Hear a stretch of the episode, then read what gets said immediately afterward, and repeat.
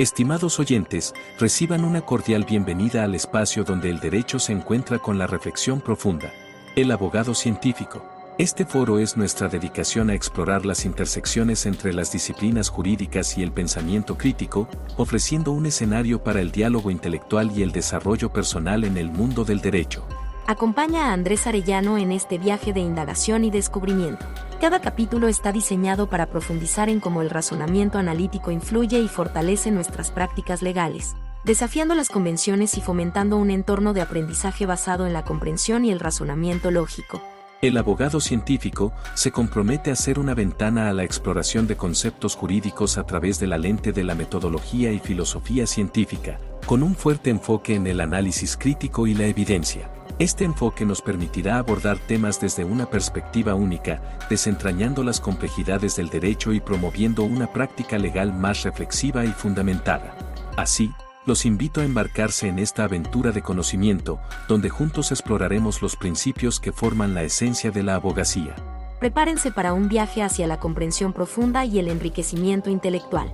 Bienvenidos a El Abogado Científico.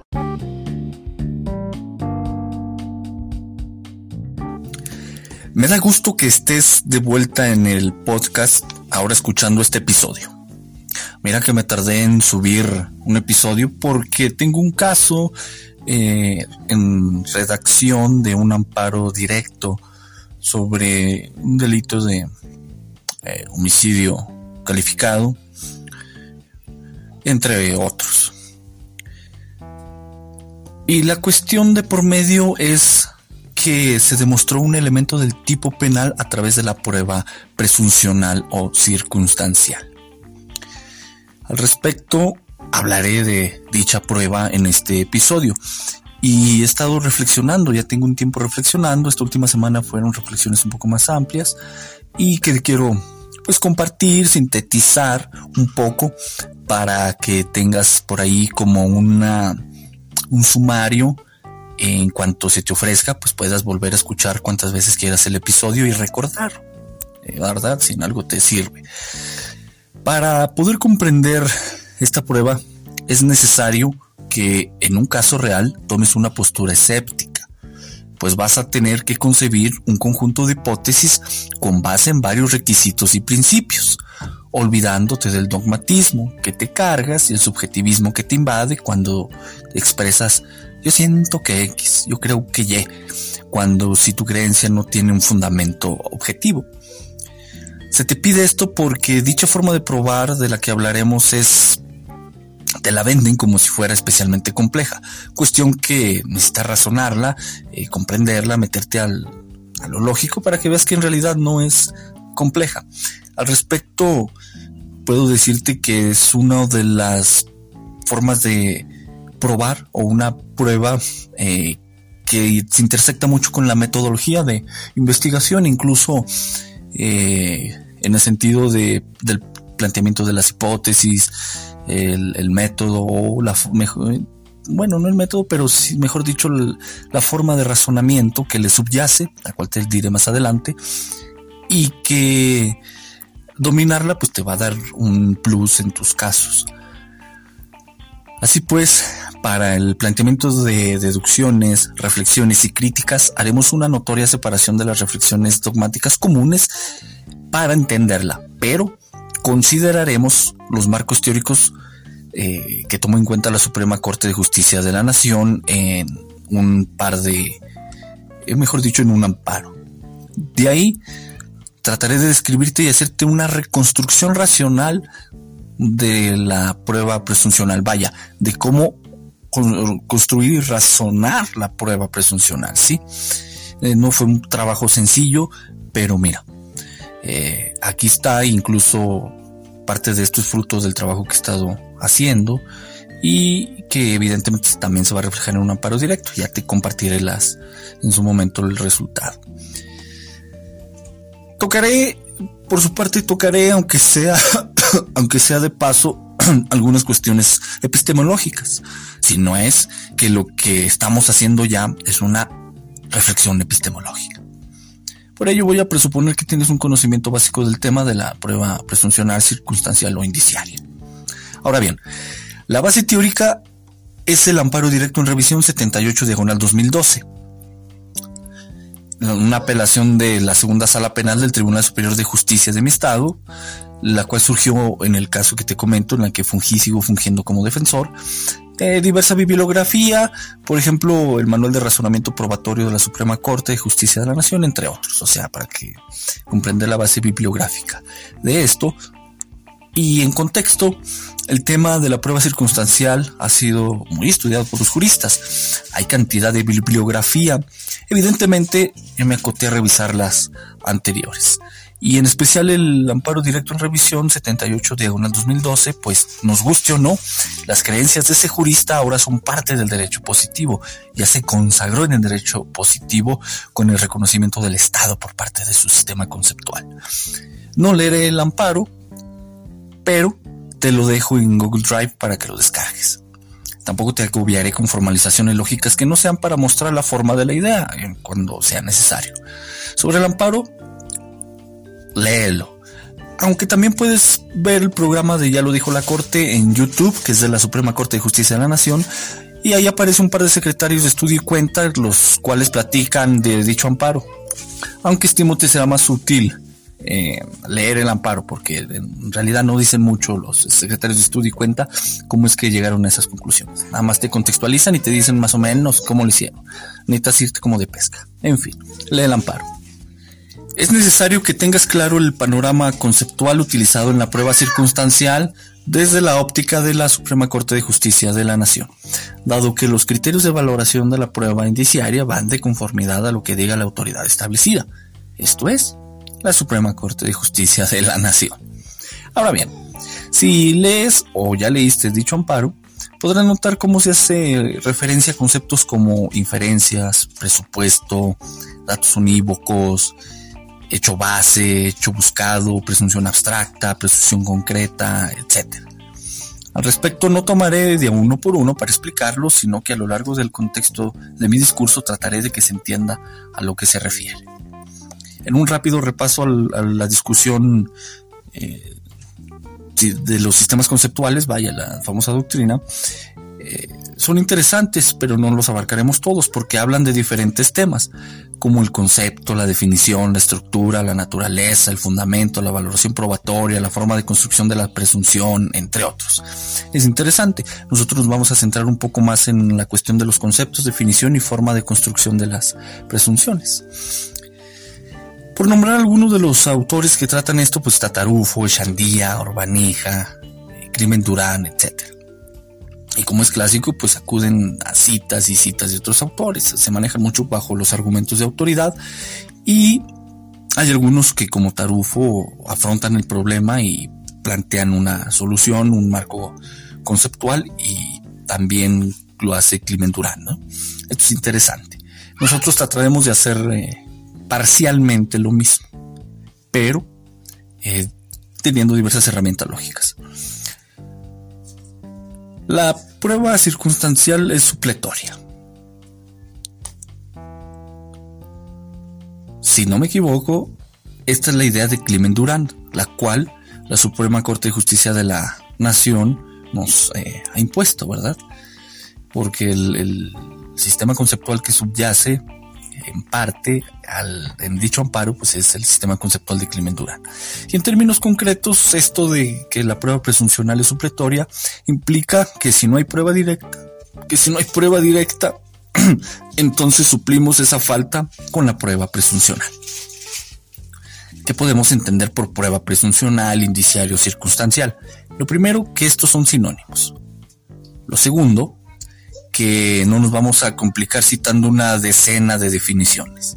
Por el contrario, construiremos una con base en lo dicho en el amparo 78 diagonal 2012, la cual está, va a ser perfectible, eh, pulida y bueno, considera que está siendo trabajada todavía. La prueba circunstancial es una suma lógica, es decir, es la unión de un conjunto de máximas de la experiencia, presunciones y argumentos lógicos, donde las máximas de la experiencia pues es un conjunto unitario, las presunciones tienen incluidas lo que son los llamados indicios, ya veremos ahorita, aclararemos este concepto, y los indicios pues tienen dos elementos, que es el hecho y la ley, ¿sí? son los elementos constitutivos de este conjunto, y la argumentación pues propiamente son los razonamientos, no uno de sus elementos constitutivos. No es unitario, pero sí es el que tomamos eh, en cuenta, porque también están las reglas lógicas. Entre estos conjuntos hay inclusiones e intersecciones no vacías. Si dijéramos solamente que la prueba presuncional es un conjunto de indicios, tendríamos un problema. Por un lado, se expresa que es un conjunto unitario y se dejan eh, fuera aspectos como las presunciones y los argumentos. Además, del contexto del amparo mencionado puede extraerse que dos subconjuntos tienen una intersección no vacía.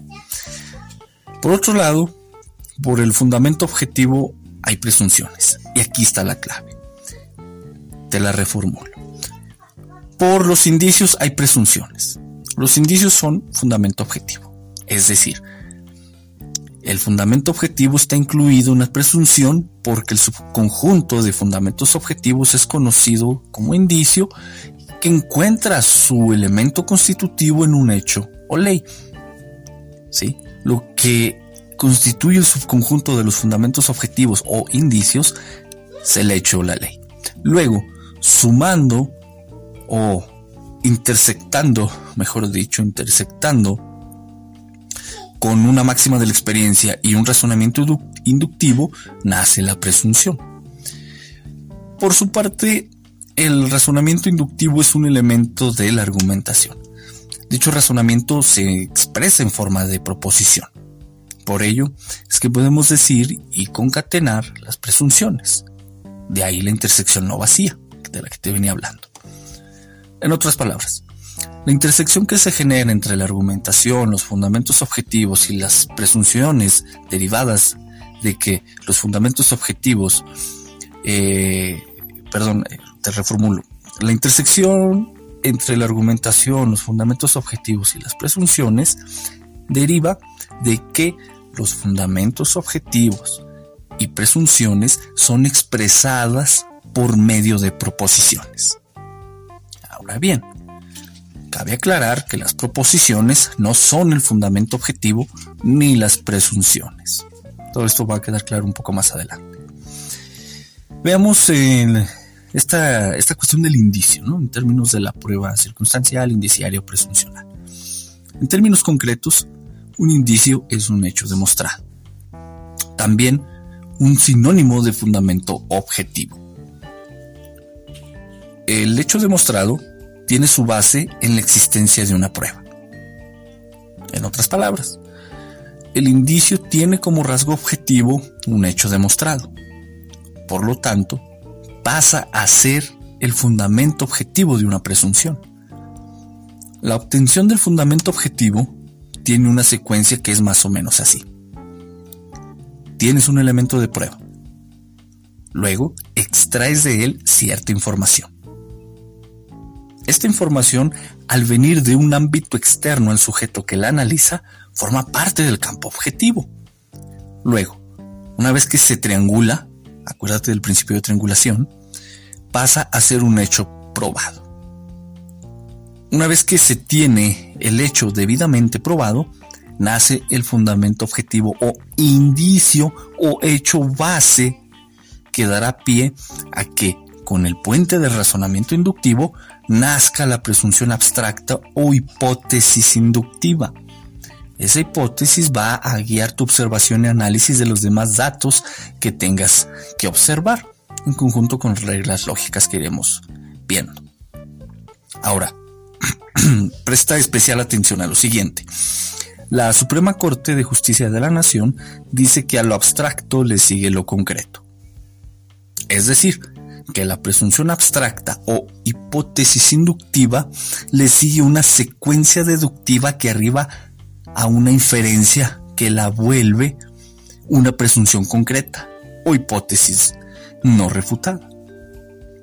Y fíjate bien aquí, porque esos conceptos de presunción abstracta y presunción concreta son conceptos del sistema conceptual de Climent Durant, el jurista que tomó de base la Suprema Corte para hacer sus razonamientos.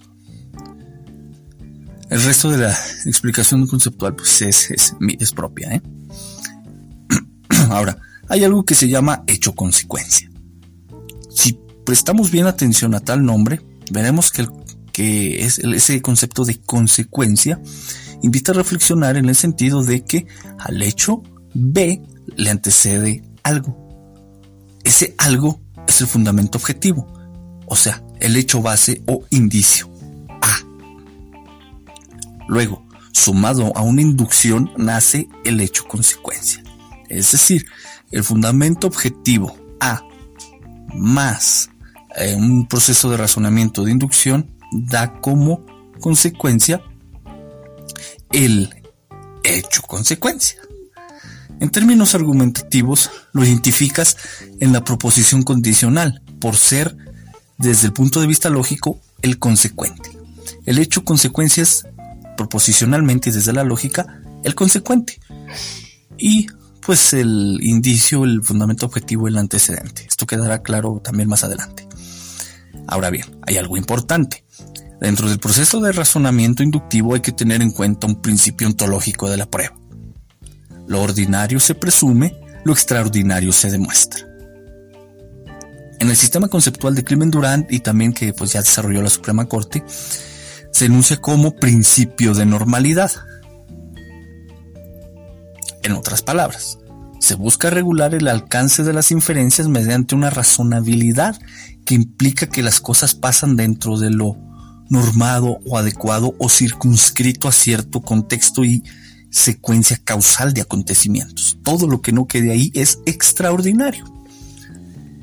Esto es importante porque junto al fundamento objetivo, lo que se proponga como máxima de la experiencia para extraer las consecuencias debe ser apegado a aquello que se presume normalmente acontecería en determinado contexto, pues esto da pie a que el efecto sea igualmente creíble.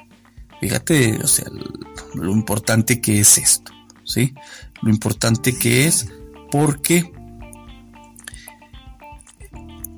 las negaciones son un poco más difíciles de probar que las afirmaciones y esto impacta mucho también en el sentido que llegas eh, en tu hipótesis inductiva. vayamos a un, ejemplo muy concreto y, real que encuentras en el amparo 78 diagonal 2012. Aquí, para refutar una presunción abstracta o una hipótesis inductiva, la Suprema Corte aplicó el principio ontológico de la prueba que ya enunciamos, del ordinario se presume, lo extraordinario se demuestra, y planteó lo siguiente, que el sujeto activo en 19 minutos realizó múltiples actividades ilícitas, así como de modificación del lugar del hecho. Vamos a ver si esto es ordinario o extraordinario. En total son 13 actividades. Veamos. Salir de un lugar y convencer al sujeto pasivo. Subir a una habitación en un segundo piso. Eh, golpear al sujeto pasivo para dejarlo inconsciente. Despojar de la ropa al sujeto pasivo. Agredir sexualmente al sujeto pasivo. Asfixiar al sujeto pasivo hasta privarlo de la vida bajar el cuerpo del sujeto pasivo hasta la entrada de la casa donde se acontecieron los hechos. Trasladar el cuerpo del sujeto pasivo por todo un pasillo principal sin ser visto. Subir el cuerpo del sujeto pasivo a una planta alta del edificio donde acontecieron los hechos. Trasladar el cuerpo del sujeto pasivo hasta el lugar donde se encontrado. Cubrir el cuerpo del sujeto pasivo con unas colchonetas que estaban en el salón de usos múltiples poner las pertenencias del sujeto pasivo en la cornisa del salón y en un almacén del lugar donde fue encontrado el sujeto pasivo. Regresar a la casa donde acontecieron los hechos y modificar el lugar del hecho. Entrar a la casa y calentar sus alimentos y comer. Preguntemos ahora, ¿realizar estas actividades en 19 minutos es algo que normalmente acontecería? ¿Es algo ordinario? Evidentemente no. Por lo tanto, es algo extraordinario que tendría que demostrarse, según señala el principio ontológico referido, porque es mucho tiempo para unas actividades que tienen un grado de complejidad eh, bastante perceptible. ¿sí? Esto lo puedes leer tú en el amparo directo, no, bueno, no es tal este razonamiento, pero sobre esta base parte. Por otro lado, igualmente el sistema conceptual base de la Suprema Corte habla del principio de causalidad y principio de oportunidad. Al respecto, esto no es algo novedoso. En filosofía de la ciencia, desde los años 60 se hablaba de vínculos causales. Al respecto, puedes por ahí buscar al, filósofo y científico Bradford Hill. Por lo tanto, los principios que enuncia la Suprema Corte son necesarios, mas no suficiente, porque también nos falta el principio de coherencia.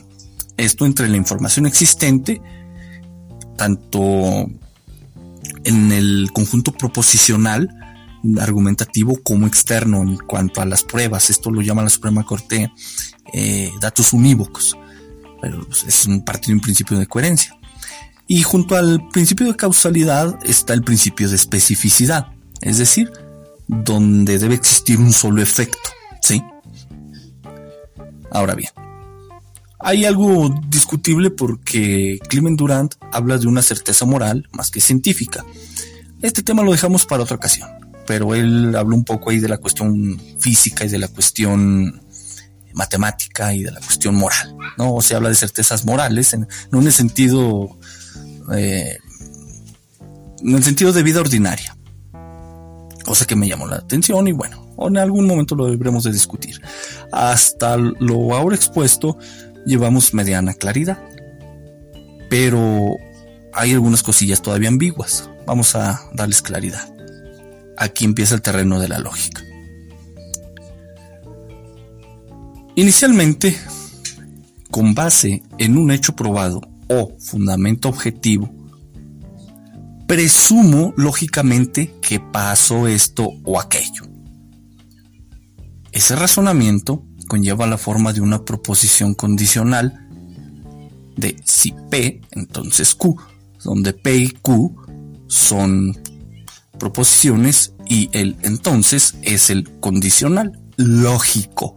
Es lo que llaman algunos nexo lógico. Ahora bien, eh, ahí debemos de meterle otra cuestión que es propiamente eh, una máxima de experiencia. Pero vamos por partes. Si presumo que pasaron ciertos hechos que lógicamente se conectan a través de un condicional, o sea, hay un antecedente y un consecuente, entonces llego a una confirmación hipotética. Hago una, llego a una hipótesis inductiva. Este tema lo trata Jordi Ferrer y otro autor en el Manual de Razonamiento Probatorio, si más no recuerdo, por ahí a partir de la página 365. Sin embargo, yo soy un tanto bungiano y pues me apego eh, en parte a la sistemática explicativa de Mario Bunge en cuanto a, al razonamiento, al método y razonamiento hipotético deductivo. Y desde este punto de vista es que te lo voy a explicar más que apegándome a lo que dice Jordi Ferrer, porque pues, bueno, las razones sobran y no vienen al caso.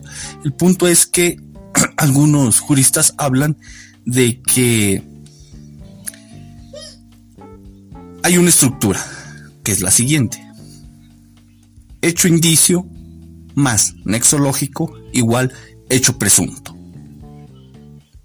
como observas, como escuchas, esta se sintetiza en una hipótesis inductiva, o sea, cuya base, por un lado, es el acontecimiento ontológicamente más plausible y ordinario, por otro, la estructura lógica básica de un condicional. El nexo lógico es el entonces, esa partecita es entonces que a veces se representa con una flechita a la derecha. Es el si P, entonces Q. Eh, aquí, aquí, está representado lógicamente esa estructura. El nexo lógico es esa palabra, el entonces. Pero evidentemente también están las premisas, ¿no? El P como condición suficiente para que pase Q. Y bueno, todo esto en su conjunto nos da el nexo lógico, no todo reducido a esa palabrita de entonces, pero la idea ahí está puesta para poderme explicar. Nota que esto es algo muy básico. Nosotros buscaremos penetrar un poco más. Al respecto, nota esto.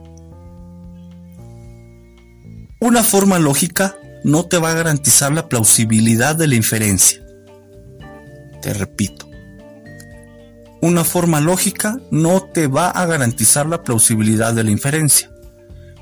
Para esto último, requerimos material fáctico más algunos principios. Por ello, dada la contingencia del fundamento objetivo, con base en el principio de coherencia, eh, el principio ontológico de la prueba, la especificidad, la causalidad, esta cuestión de los vínculos causales es eh, relevante porque para cada efecto, evidentemente aquí pues se coincide con Clement Durán por una cuestión epistemológica y lógica, o sea, no es novedoso lo que dice Clement Durant, sino lo hace notar en esta prueba que para cada efecto debe de haber una causa. Esa es la especificidad. Los vínculos causales que ya te venía hablando son antes del efecto. Aquí en filosofía de la ciencia yo te he hablado de esto de los famosos problemas inversos, ¿no? Que se parte del efecto para buscar las causas. Ahora bien, la plausibilidad nos habla de que el mecanismo de acción puede ser identificado y explicado, además de que resulta ontológicamente propio del acontecer eh, del hecho y pues coherente de manera interna. No hay proposiciones que se nos contradigan. Esto es importante que tenerlo presente una vez más y las veces que sea necesario. ¿Ok?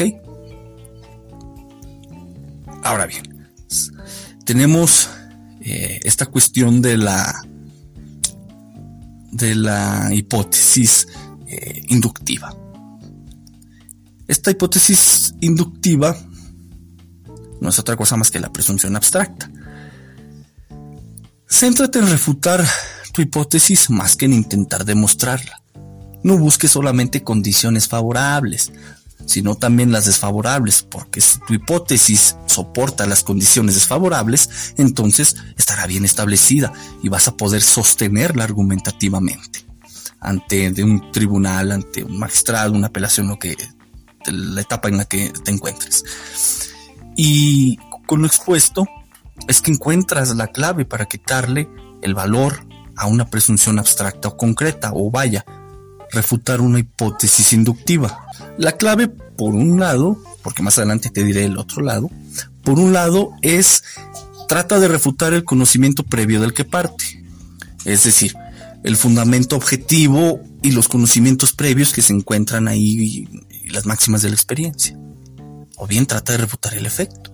Que bueno, según el caso, pues ahí va a estar interesante, ¿no? Si lo logras.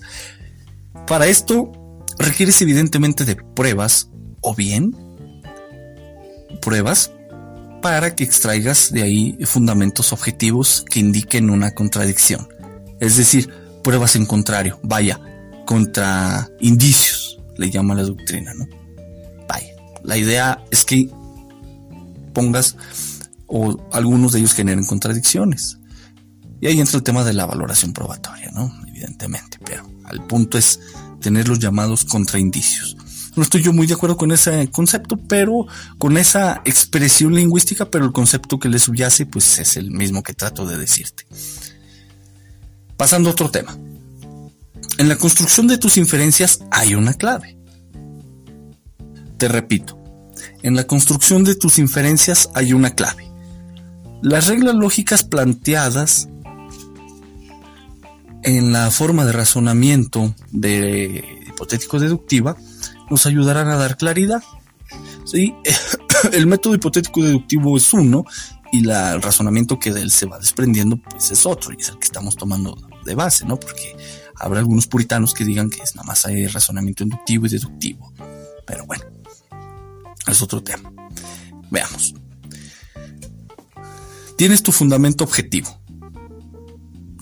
Luego sumas una máxima de la experiencia que respeta o sigue los principios eh, que te he venido comentando, el de el principio ontológico de la prueba, el de coherencia, especificidad, causalidad, oportunidad, plausibilidad, etc. y aquel que consideres aplicable y fundamentado para que en el proceso mental de tu razonamiento de unir eh, el fundamento objetivo y la máxima de la experiencia, obtengas una conclusión. Y en este proceso nace tu inducción y en efecto tu hipótesis. Veamos. Cuando obtengas tu conclusión de, de tus fundamentos objetivos más tu máxima de la experiencia y llegues a una conclusión lógica que es tu inducción, esta en su sentido argumentativo es una proposición. La vas a enunciar como una proposición. Esta proposición, lógicamente, es una proposición condicional, de la forma que te he venido expresando. Si P, entonces Q. Llegado a este punto, ya tienes tu punto de partida para la argumentación. Esta es tu premisa inicial. En términos más exactos, es tu hipótesis inductiva o presunción abstracta, diría Clement y la Suprema Corte de Justicia de la Nación. Ya te lo venía adelantando. Veamos, ya haces, este es el primer paso. Llegas a esta presunción abstracta, a esta hipótesis inductiva de tu fundamento objetivo, tu máxima experiencia, llegas a una conclusión, tiene la forma de si entonces ahí tienes tu presunción abstracta. Ahora, ese es el primer paso. El segundo paso es sube, por decirlo de esta manera, súbela para que sea tu punto de partida, tu premisa inicial y empieces a hacer o realizar inducciones, perdón, eh, deducciones. empieces a hacer deducciones, ¿sí? Por eso estamos hablando de hipotético deductivo. Ojo aquí, eh, la inducción no se deja de lado porque debes de tener en cuenta otras hipótesis que también podrían ser plausibles. Sin embargo, de cada una, es el, al llegar a estas hipótesis alternativas, estarías realizando el paso 1. Y el paso 2 sería ir deduciendo consecuencias. Veamos. De esa hipótesis o presunción abstracta, tienes que hacer inferencias para volverla concreta, dice la Suprema Corte. Es decir, extraer consecuencias tomando en consideración nuevamente máximas de la experiencia, pero ahora hay que sumarle lógica formal, como reglas de razonamiento como el tolendo tollens, el modus ponens, el silogismo hipotético, etc. Aunado a los principios referidos y fundamentos objetivos que confirmen o nieguen el efecto o el consecuente, o bien el antecedente, según sea el caso. Los famosos contraindicios, ¿no? Llamándole los fundamentos objetivos los contraindicios. No podemos decirle contrafundamentos objetivos porque suena ridículo. Esto te obliga a no solamente buscar reforzar la hipótesis, sino a refutarla. Te repito, esa presunción abstracta hay que volverla presunción concreta.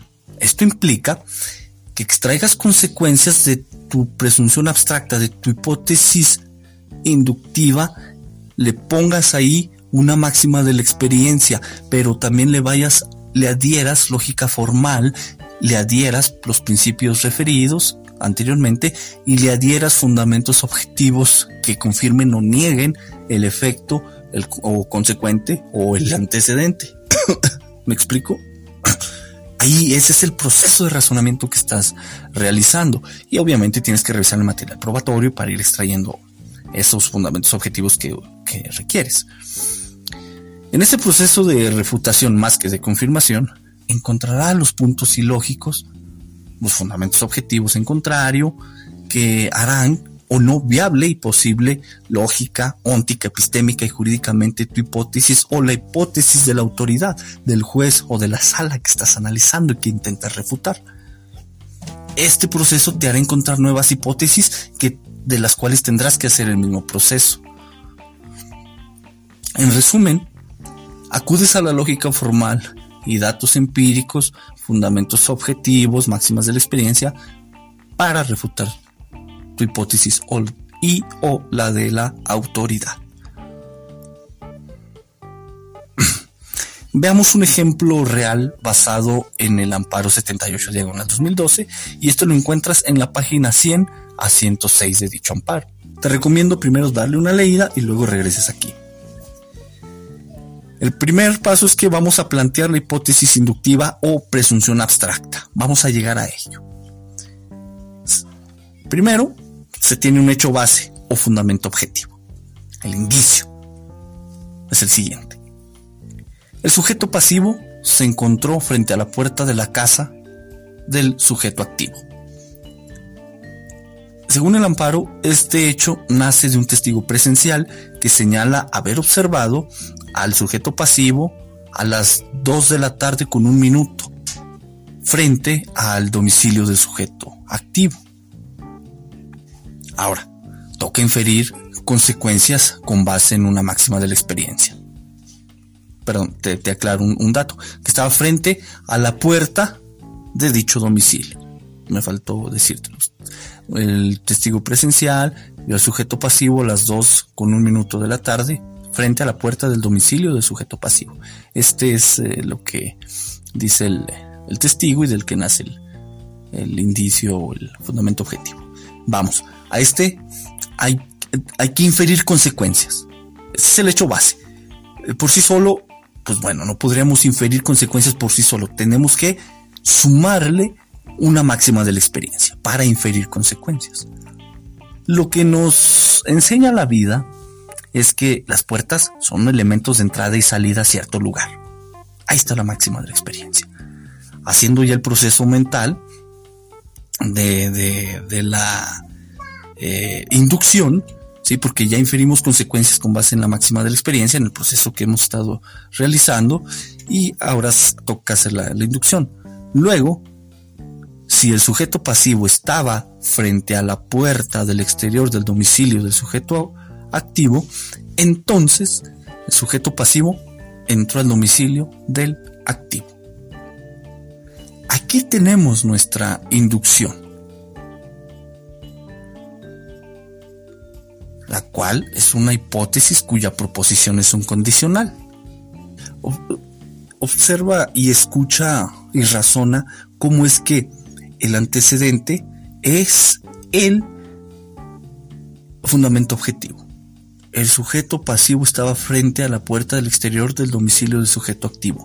Ahí tenemos, desde el punto de vista lógico, el antecedente, vaya, la condición suficiente. Y la conexión lógica, que es el entonces, es, ahora sí, la consecuencia con base en la máxima de la experiencia el sujeto pasivo entró al domicilio del activo. Ahí está esa famosa presunción abstracta. O yo la conozco mejor como hipótesis inductiva. Y la proposición que escuchaste es un condicional. Tiene la forma del condicional lógico si P entonces. Ahí lo tienes. Ahora bien, el antecedente ya está demostrado. El sujeto pasivo estaba frente a la puerta del exterior del domicilio del sujeto activo. Ya tiene pruebas, es un fundamento objetivo, es un indicio, ya está demostrado, ya está probado.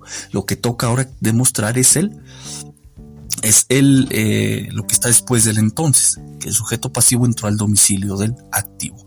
Esa consecuencia, ese efecto, es el que hay que demostrar, buscar si realmente se da en la forma que decimos se da y aquí entra la cuestión ontológica. El principio de, ontológico de la prueba nos dice que lo ordinario se presume y lo extraordinario se demuestra. Metamos este principio aquí. Y se desprenden dos cosas coherentes y lógicas. La primera, que las puertas normalmente se usan para acceder a cierto lugar o, salir de cierto lugar, según si esté adentro o afuera.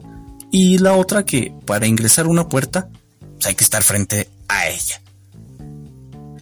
Como observas, estas dos cosas son, estas dos cuestiones son, estas dos proposiciones son coherentes porque no se contradicen. Tenemos un efecto concreto o específico que es entrar a un lugar. Es la consecuencia, ¿no? El sujeto pasivo entró al domicilio del activo. Hay una causa específica. Cruzar una puerta que está al exterior de un domicilio. ¿Sí? Ahora bien, toca realizar deducciones con esa hipótesis. Esto porque ya hicimos el primer paso que es hacer la inducción, plantear la presunción abstracta. Por eso te digo, ahora como que la pasamos para arriba para empezar a hacer deducciones. Pongámosla como punto de partida. Veamos. Si el sujeto pasivo estaba frente a la puerta del exterior del domicilio del sujeto activo, entonces el sujeto pasivo entró al domicilio del activo. Toca refutar esa hipótesis. Nos vamos a centrar en eso, dijo la Suprema Corte.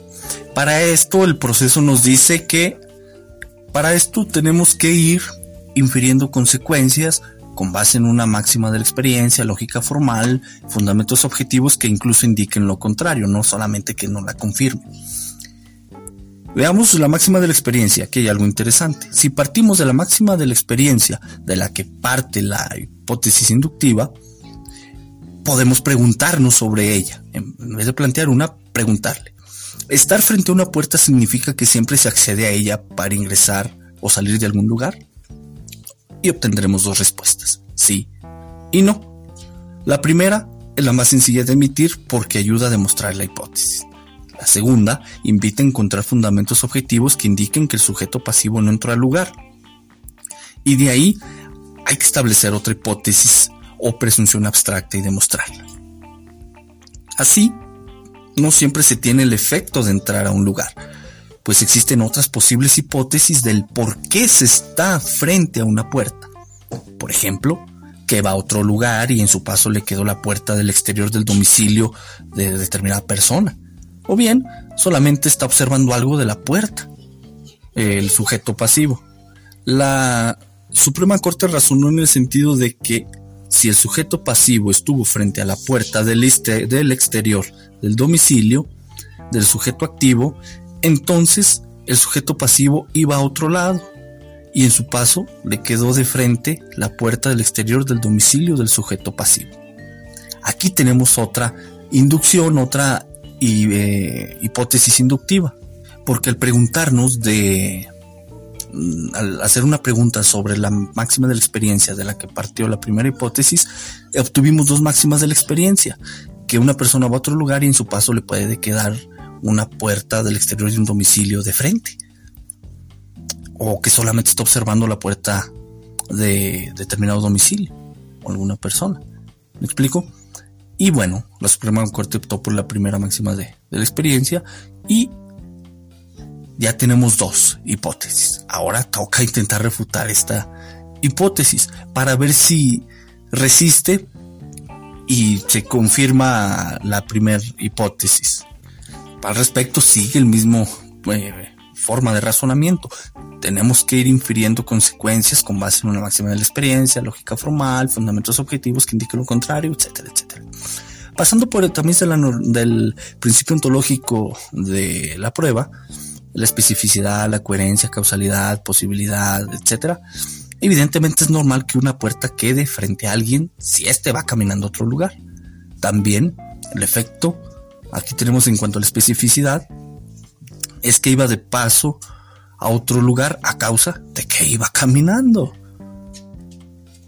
Un fundamento objetivo encontrado por la Suprema Corte de Justicia de la Nación para demostrar eh, en este caso se enfoca en la demostración de esta hipótesis, es un testigo presencial que miró al sujeto pasivo sentada un minuto antes en un lugar diferente y no frente a la puerta. Es decir, a las 2 de la tarde el sujeto pasivo estaba sentado en otro lugar y según esto, un minuto después estaba frente a la puerta de, del sujeto activo. De ahí que se tenga un fundamento en contrario al establecido en la primera hipótesis, sí, que refuta la lógica de la primera hipótesis, pero demuestra la razonabilidad de esta segunda hipótesis, aunque no intenta refutarla eh, de manera eh, total. Sí tenemos, sí podemos extraer información para refutarla porque estaba sentada y no como tal iba caminando. Me explico, pero ya haciendo un ejercicio de razonamiento, pues se puedo parar y caminar. Bien, es, interesante. Así va funcionando esto de la prueba circunstancial. No nos atoremos aquí. Así pues, llegamos a una inferencia conclusiva. La primera hipótesis, el antecedente no es condición suficiente para el consecuente. Es decir, la causa no es suficiente para que se ocasione el efecto. Y aquí, una vez que detectas esta cuestión, es que entra en función las reglas de la lógica. En este caso, el, modus tollendo tollens, que indica lo siguiente. Si P, entonces Q. No Q. Por tanto, no P. Aplicando esta regla lógica a la primera hipótesis inductiva, ya con lo que te he expresado, así en términos lisos y llanos se escucharía de la siguiente manera. Si el sujeto pasivo estaba frente a la puerta del exterior del domicilio del sujeto activo, entonces el sujeto pasivo entró al domicilio del activo. los razonamientos que expone la Suprema Corte y que te los he sintetizado indican que el sujeto pasivo no entró al domicilio del sujeto activo. Por lo tanto, es falso que haya estado frente a la puerta del exterior del domicilio del sujeto activo. Escucha cómo el si P entonces Q es la primera hipótesis, el no Q es la negación del consecuente, el efecto, y por tanto el no P es la negación del antecedente. Y esto viene de que hubo una prueba que mostró que en un minuto el sujeto pasivo se trasladó cierta distancia para estar frente a la puerta de, del sujeto activo y ahí entra la cuestión del principio ontológico de la prueba, ¿verdad? Y razonamientos lógicos de distancia, tiempo y otras cosas. Y, de ahí que...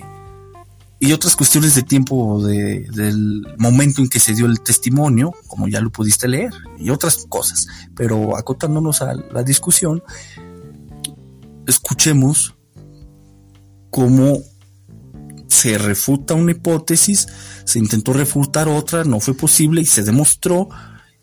Y mira, aplicando esta regla lógica, descartamos la primera hipótesis o se descarta la primera hipótesis. Así es, esto es importante tenerlo en cuenta y se relaciona con la primera inferencia conclusiva. La segunda inferencia conclusiva que se puede extraer es que la es que la segunda hipótesis es igual de razonable que la primera, pero encontró más sustento por un motivo. La primera hipótesis se encontró suficientes fundamentos objetivos que lograron su refutación y la no refutación de la segunda hipótesis. ¿Sí? Esta es la, la cuestión. Por último, en el caso del ejemplo, le siguen otra serie de análisis como contradicciones argumentativas internas, y bueno, muchas cosas que ya leíste, que no he tocado, pero ya están ahí. Lo que intenté mostrarte fue justamente el proceso racional de establecimiento de hipótesis inductivas o presunciones abstractas y cómo se van volviendo concretas. Si la hipótesis no se hubiese refutado, entonces hubiese sido una presunción concreta o hipótesis no refutada que contiene lógica y fundamentos objetivos que la vuelven razonable y probable y de ahí que sirva como material probatorio. En resumen, la clave para entender la prueba circunstancial es entender el método y forma de razonamiento hipotético deductivo, el razonamiento deductivo e inductivo. En, estos encontrarás formas o reglas lógicas concretas, como el modus tollendo tollens, el modus ponens, el silogismo hipotético, etc. Como notarás, tendrás que dejar de leer de derecho para aprender sobre derecho y aprender el derecho.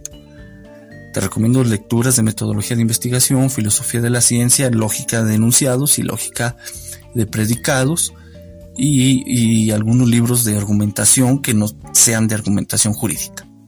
En libros de lógica vaya vas a encontrar temas de argumentación, pero hay uno que otro que, se enfoca solamente en, en argumentación. ¿no? Por ejemplo, como inicio, pues comprar el, o buscar el de Anthony Weston, ¿no? Las claves de la argumentación y de ahí ir, brincando, ¿no? Hay que volver a lo básico para eh, ir avanzándole y fortaleciendo lo que se tenga, ¿no? Un consejo, si te sirve, tómalo. Veamos. Hay algo importante. Como vas a estar manejando mucha información,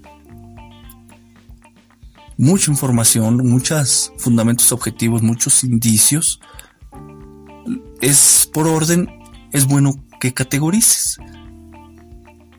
Categorizar no es otra cosa más que agrupar elementos en taxones, nos dice Bunge. Ahora, Los taxones son agrupaciones que contienen elementos que comparten características similares. En consecuencia, de los indicios o fundamentos objetivos que vayas extrayendo, identifica sus características similares, que se hablan del lugar, que se hablan de tiempo, que se hablan de instrumentos, que se hablan de cantidades. Identifícalos y ordénalos. Y ya según eh, el punto que te interese, pues extraes uno de cada uno, varios, o te enfocas en unos, no sé, ya úsalos como sea el caso que los necesites. La Suprema Corte de Justicia de la Nación se apoyó en la taxonomía de un jurista concreto. Y es interesante y tiene claridad, aunque bueno, hay varias formas de categorizar. Si te interesa andar en el tema, pues tienes tres opciones puedes recurrir a la taxonomía de Muñoz Abaté, tal y como lo hizo la Suprema Corte de Justicia de la Nación, y que dicho sea de paso es uno de los juristas preferidos de la Suprema Corte. Puedes eh, recurrir al autor de tu preferencia o bien recurrir a la teoría de conjuntos y crear clases de indicios. Aunque pues hay que notar que una cosa es clasificar y otra categorizar. Pero no nos vamos a meter en eso. Entonces, aquí terminamos este episodio. Espero te sea de utilidad. En los siguientes episodios te estaré compartiendo un poco más información de, esta cuestión práctica de la apelación que, y de la sentencia que surgió de la misma. De momento, pues todo lo que tengo que decirte. Tengas excelente semana. Hasta luego y nos escuchamos en el siguiente episodio.